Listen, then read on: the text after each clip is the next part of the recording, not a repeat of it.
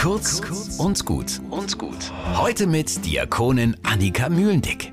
In der letzten Zeit bin ich ab und zu ein bisschen rührselig. Die Zeit geht so schnell vorbei. Aus Babys werden Kinder und aus Kindern werden Teenager und nicht mehr lang und sie rennen mir nicht mehr im Treppenhaus entgegen, wenn ich nach Hause komme.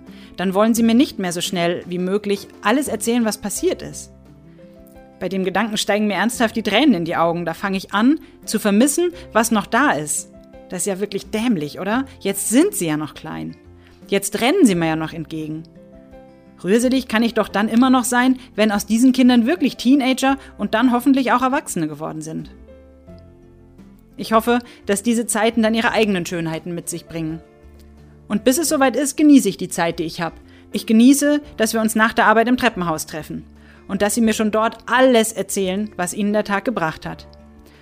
Und wenn diese Zeit dann doch vorbeigegangen ist, nur dann kann ich ja auch ihnen einfach entgegenrennen und ihnen alles erzählen, was mir so passiert ist.